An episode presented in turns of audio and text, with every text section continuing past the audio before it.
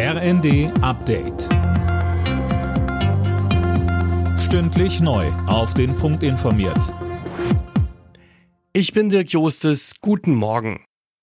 Ab heute greifen die Energiepreisbremsen. Die Verbraucher müssen dann für Strom nur noch 40, für Gas 12 und für Fernwärme 9,5 Cent pro Kilowattstunde zahlen.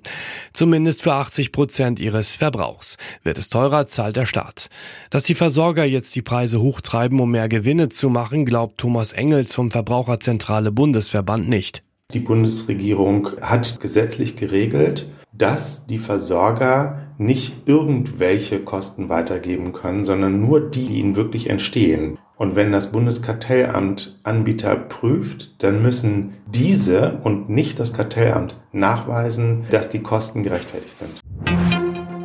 Schweres Zugunglück in Griechenland. Beim Zusammenstoß zweier Züge zwischen Athen und Thessaloniki sind mindestens 26 Menschen ums Leben gekommen.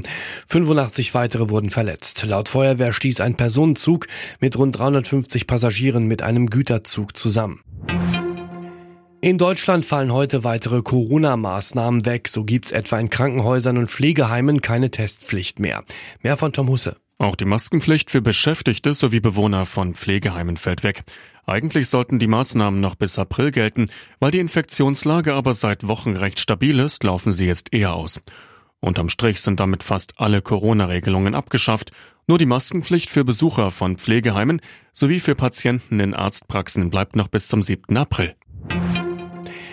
Dicke Schneeschichten auf Mallorca bis zu minus 16 Grad im Landesinneren. Spanien hat gerade mit einem Wintereinbruch zu kämpfen.